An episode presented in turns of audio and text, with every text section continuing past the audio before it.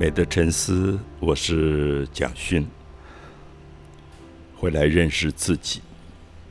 啊，因为我在国外的家人有人生病，所以我去陪伴了一段时间，就没有跟阿佑录 podcast 啊。其实呃错错过了大概一两个月的时间。那我也很感谢阿佑，因为在这段时间我缺席，所以他在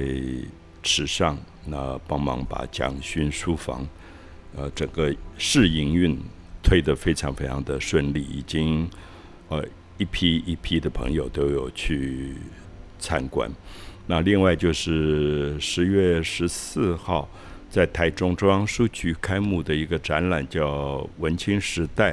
那也是阿尤到现场去做了布展啊，这些活动是。那因为我在国外没有参与，所以我也很希望说，哎，阿尤在现场看到文青时代。我说的文青时代是我的文青时代，所以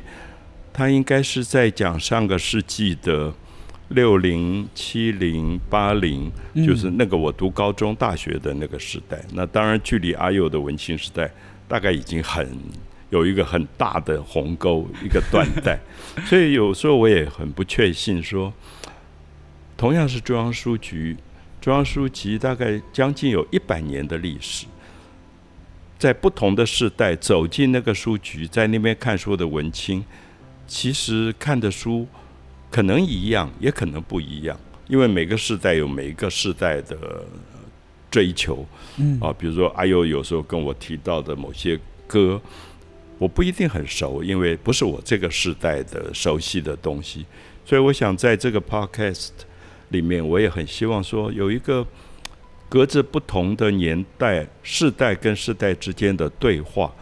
那我很高兴，说到目前为止，好像都还没有让我太沮丧，就是说，哇，我已经怎么离这个时代这么遥远？因为我们谈其实劳斯基是好像可以有共同的某些看法，嗯。那我们谈卡夫卡，好像也可以有一些共同的看法。那也许是文学会把很多人从不同的时代忽然拉在一起，有了共同的一些认知啊，甚至小王子，嗯，好像在一百年来，大家对小王子的认认识都这么共同。那所以，我我想，我今天我就问阿佑说啊，你在现场你看到我画的记得卡缪。卡夫卡啊，Robert Frost，就是我那个年代，我当时喜欢的作家，画他们的头像贴在自己的书桌前，有一种偶像崇拜吧。我是他们的粉粉丝这样。嗯，那对阿佑今天来讲，你看到这些人，你的感觉是什么？那如果假设今天台中的大学生去看这个展览，你觉得他们会有一样的共鸣吗？老师，我要先说，呃，这一阵子像老师刚才提到的，我有到池上的蒋勋书房去工作，然后这一阵子就前几天，其实就到了台中的中央书局，嗯，参与呃文青时代展的布展。我觉得从这种不同的、完全不同的氛围的这种跳跃，我觉得反而让我好像。对这些感受更印象深刻，因为我记得老师在脸书上面曾经有写到说，老师在第一次到蒋勋书房的这个老屋的校舍的时候，好像在跨了时空，跟绝尾一彦校长，就是当时使用这个宿舍的的校长，好像有了对话跟那种跨时空沟通的感觉。对，其实我到了呃台中。中央书局在看文青时代布展的时候，看到老师画的这些画，有一些老师曾经画的呃油画，然后也有素描的作品，尤其是老师刚才提到的卡夫卡这一件作品，我觉得除了我回想到自己的文青时代之外，我好像也跟很久很久以前老师在画。卡夫卡的这个素描上，那个时候比较年轻的老师，好像也有了一些对话。因为我在看这个展的时候，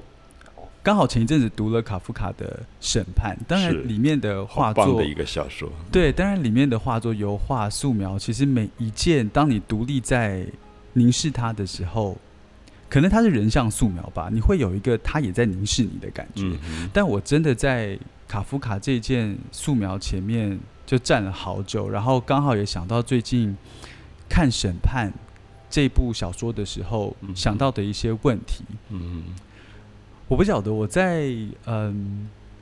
大学的时候就很就是真的很文青的时候，就读了卡夫卡的一些作品，然后也读了一些蜕变。对，讨论过他的蜕变。对，还有一些就是经典的就是西方的作品。我一直对一句话，这句话是来自《麦田捕麦田捕手》里面的。他说：“一个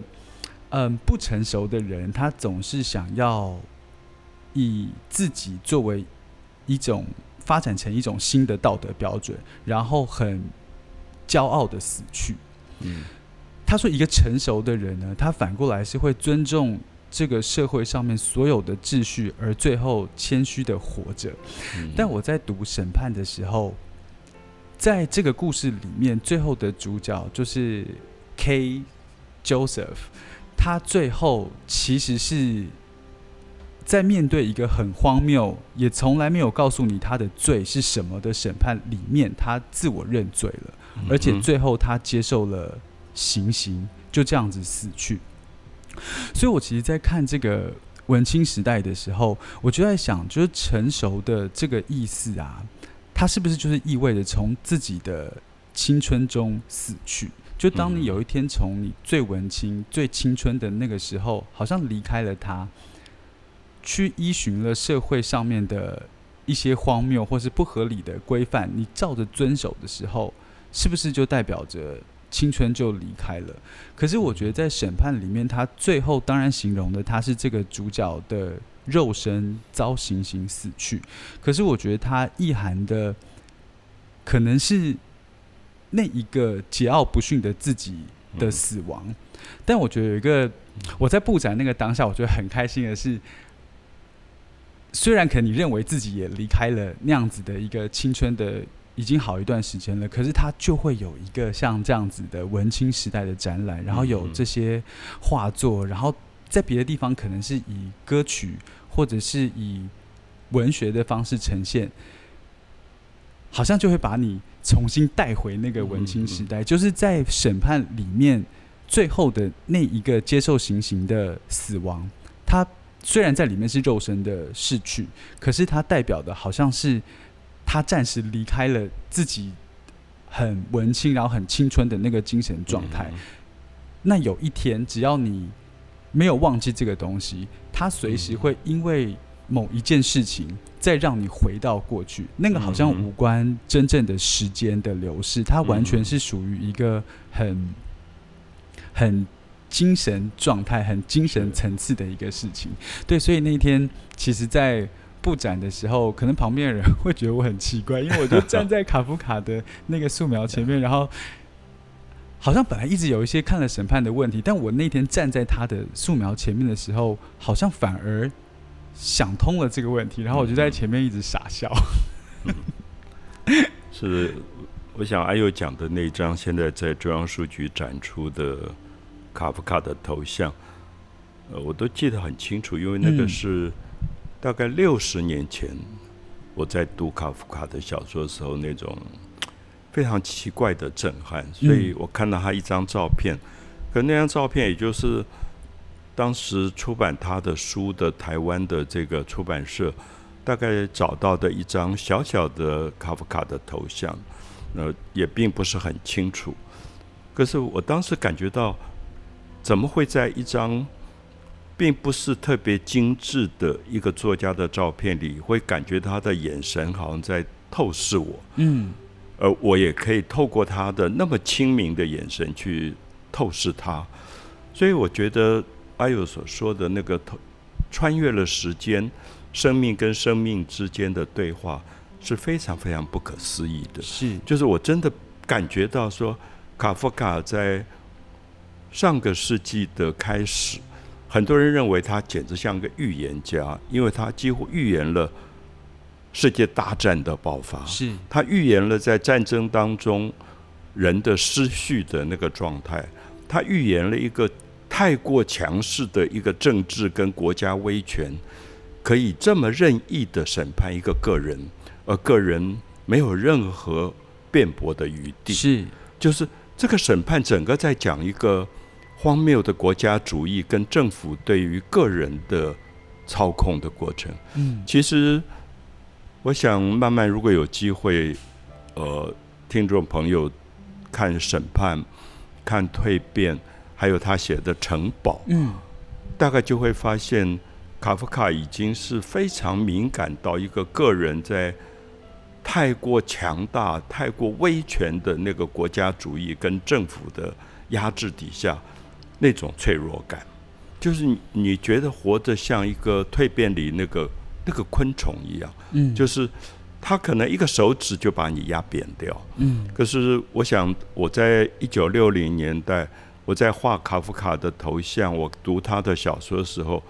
台湾刚刚好就是那个威权主义，是，所以你完全可以感觉到你的无奈无助。我们在学校在学校里编校刊，呃，做壁报，可以因为一点点小小的，可能因为你用了一个某一种颜色，教官就来开始让你忽然进入到一个审判，说你为什么用这个这个颜色？嗯，你为什么在必报里用了这么多的红色？为什么这些红色把台湾都包围起来了？嗯，然后你就发现你没有办法辩驳，嗯，因为对你来说是一个单纯的美术的设计，可是，在另外一个头脑里，他看到的不是美术，他看到的是他的心里的恐惧，所以你就被判罪了，然后你也只好认罪，最后接受惩罚，变成一个行刑的过程。嗯，所以我想。很多人觉得卡夫卡的作品好像很荒谬，在讲一些现实里不存在的事。其实恰好相反，是他所有描述的文学，从蜕变到审判到城堡，全部都是真实的。因为我自己经历过那个威权的时代，我相信今天在世界上很多的地方还存在着这样国家主义的一种恐怖。那对于个人的压制，就是你个人活在那个群体当中。你感觉到你没有任何一点点自己的自由性，你随时会被忽然推出来做公审。嗯，好，其实公审就是审判。是。而在今天网络世界特别发达的时候，这种网络的被隐藏的酸民的公审，恐怕你读读完之后，你更可以了解卡夫卡在说什么东西。所以，我我觉得文学从来没有过时，是或者文青时代你的心里的向往，也从来不会过时。将近一百年来，不断走进台中的中央书局的每一个时代的文青，都感受到，同样他们必须把个人的这个向往更坚强的能够凝聚起来，就有点像阿佑说。也许在肉身有一天被审判、行刑之后，他至少感觉到他可以微笑，因为他的精神已经升华了。对，精神可以自由的升华。嗯，我想这是也许这一次文青时代，希望跟很多朋友能够真正对话的一个空间。是对，老师，我其实，在读审判的结局的最后，心里非常的感动，因为最后主。呃，这个主角就是 K，他愿意接受行刑。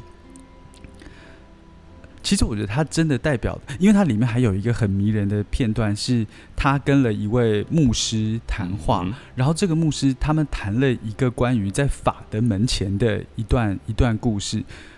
他说有一个，嗯，有一个。有一个比较弱势的人，一个农民，他就在法的门前，然后不得其门而入，代表他这个呃，他没有办法真正接受到公平的对待。而在这个门前，他有一个法的守门人。那最后这个主就是主角 K，他的解答是，他认为在法前不得其门而入的这个农民，其实他才是真正自由的，因为他是。虽然没有办法进去这个法的门，可是他愿意待在法的门前等待，是凭着自由意志，他自己愿意待在这边。那反过来，反而看似象征有权威、有权力的守门人，其实他是被这个体制压迫，被这个体制命令，他必须要待在这个地方。所以看似他是有权利的人，但其实他是不自由的人。当 K 想通了这个道理之后，他就愿意接受这个很荒谬审判的行刑。那我记得他在最后的行刑，最后那个行刑的人用刀子刺进他胸口转两下的时候，他是面带微笑的，而且他突然间小小的爆粗口，就是骂这个行刑人说：“你们活的像是一条狗。”就我觉得，在那个当下，虽然看起来 K 好像是受迫的人，可是他的心理状态，其实，在那个时候，可能是他这辈子最自由的时候。我想阿佑叙述的这一段，不知道你有没有发现，比较晚，差不多半世纪左右的卡缪，其实是非常受卡夫卡影响，是没错。因为刚刚阿佑叙述这一段。几乎是在卡缪写的《异乡人》里面又重复出现，是没错。因为《异乡人》最后他被荒谬的审判，最后在临终时他拒绝忏悔，对，然后他走向刑场，而走向刑场那一段的独白，大概是卡缪的《异乡人》里面写的最美的那一段，最精彩的地方。所以我想，今天阿尤给了我完全的信心。我在想，这一代二十岁、三十岁的年轻人。是绝对可以借卡缪的文学，卡夫卡的文学，再一次找回自己的自由。